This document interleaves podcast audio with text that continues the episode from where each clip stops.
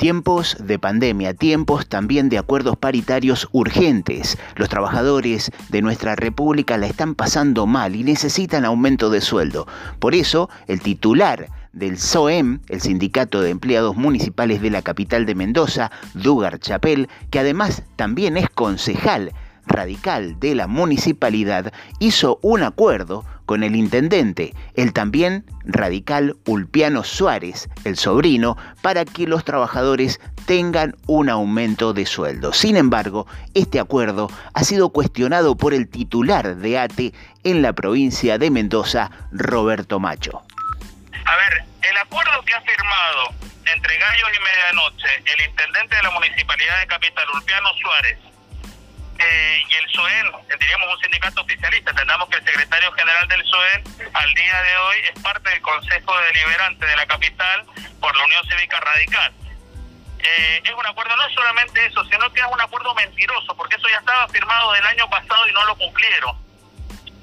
acá no estamos hablando de un conflicto común, acá estamos hablando de trabajadores, de más de 300 trabajadores que están viviendo por debajo de la línea de pobreza en donde el intendente de la municipalidad de Capital tendría que haber llamado a conciliar a las partes en conflicto y darle una solución a esto.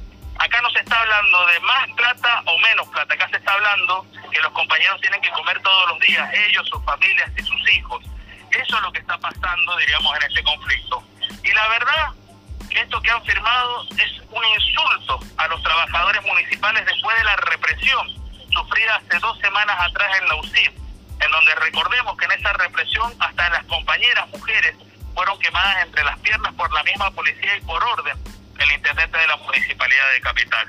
Frente a esta situación, no solamente que hay un rechazo, sino es la falta de políticas que tiene el intendente para poder solucionar lo que está sucediendo con sus propios trabajadores, ¿no?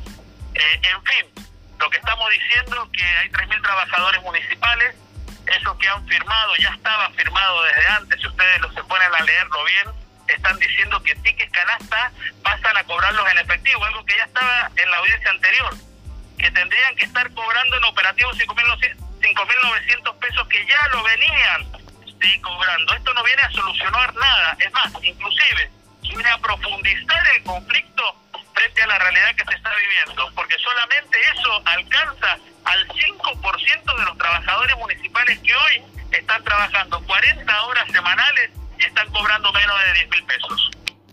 Si este acuerdo es tan mentiroso, como dice Roberto Macho, nos preguntamos por qué las instituciones legales lo avalan.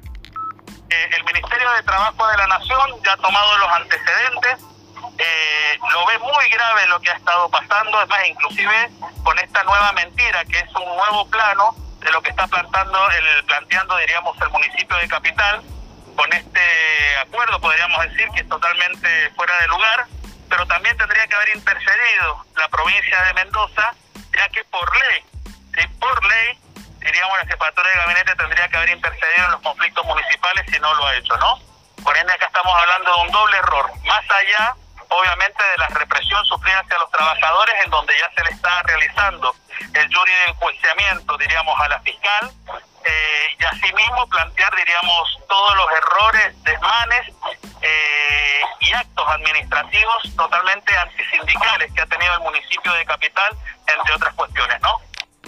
Roberto Macho nos cuenta que la lucha continúa en la calle y que la represión policial de la provincia de Mendoza no se salva ni al cura. Estamos, estamos a la orilla de la calle, ya 16 días llevamos con el día de hoy en forma ininterrumpida con este conflicto. Por eso te digo que eh, muchas veces, muchas veces, y lamento decir esto, se ha solidarizado cualquier cantidad eh, de gente de la de capitalina, ¿no? Ya venido a entregarle donaciones a los trabajadores porque conoce esta realidad. Por más que no hayan salido en los medios masivos de comunicación en la provincia.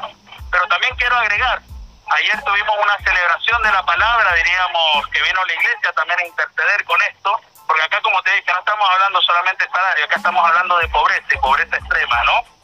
Y la verdad es que la policía fue a buscar al cura para pedirle los datos para averiguación de antecedentes, pero querían llevar hasta detenido. Una, una cuestión de una, una persecución gremial a cualquier institución pueda ayudar a los que más necesitan, la verdad que lo que está pasando en nuestra provincia nunca, pero nunca se ha visto. Escuchábamos la palabra del titular de ATE en la provincia de Mendoza, Roberto Macho, que habló en los micrófonos de Radio Comunitaria Cuyum.